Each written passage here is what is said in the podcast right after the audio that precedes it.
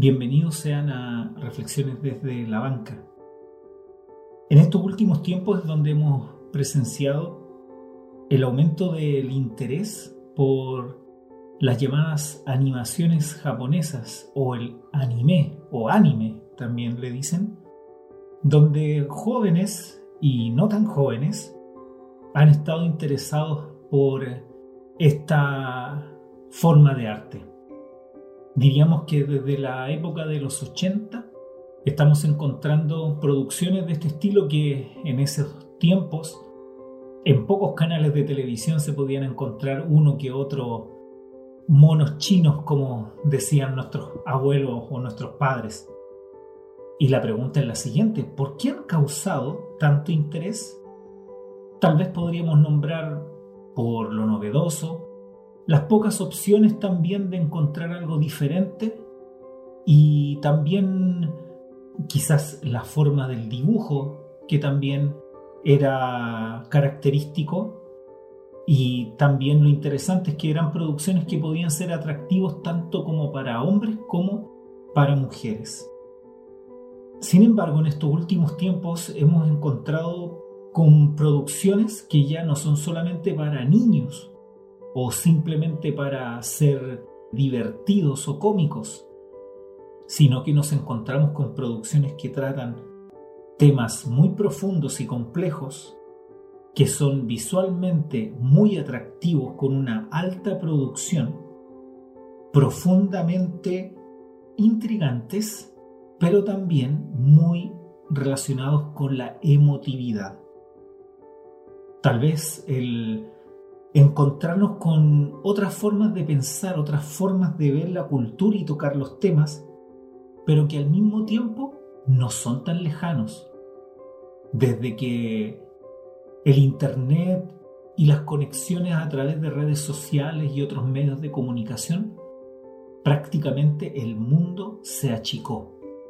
La persona no tiene que viajar grandes kilómetros para encontrarse con otras culturas, sino que a través de películas, series, documentales, podemos encontrar que al parecer la otra persona que está al otro lado del mundo no es tan diferente a mí.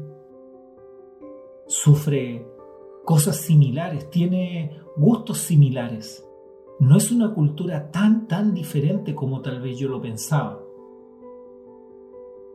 el investigar y entender al otro nos puede también acercar. Incluso podemos encontrarnos con temas complejos que desde el punto de vista quizás cultural nos pueden parecer chocantes, pero al mismo tiempo, desde el punto de vista cristiano, los podemos analizar.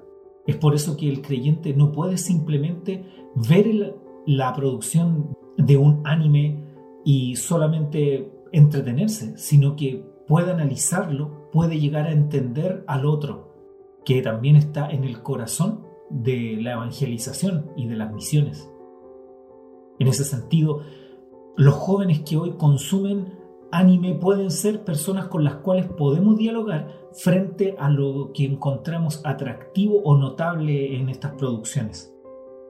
Pueden haber temas que para el cristianismo pueden resultar a lo mejor a veces un poco confusas o chocantes, como por ejemplo, el animismo, el espiritismo o la presencia de demonios y de peleas espirituales con una E minúscula.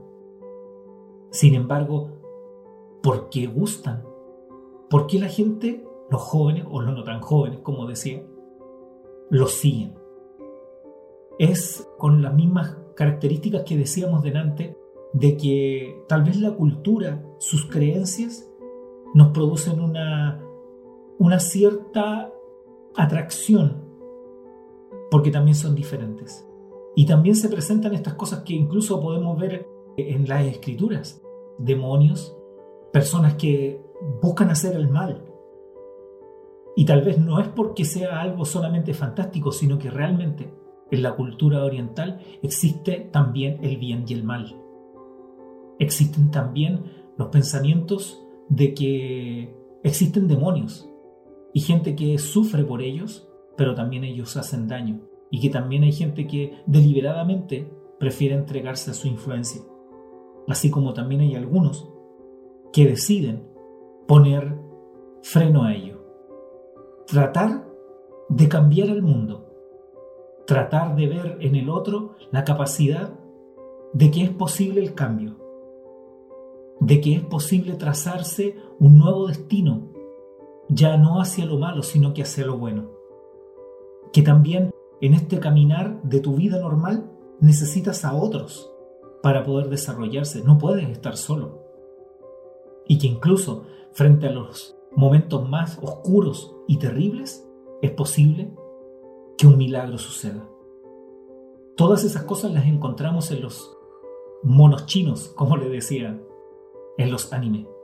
Y creo que es por eso que en el fondo, en el corazón humano, está esa necesidad que claramente las escrituras, Cristo las satisface totalmente.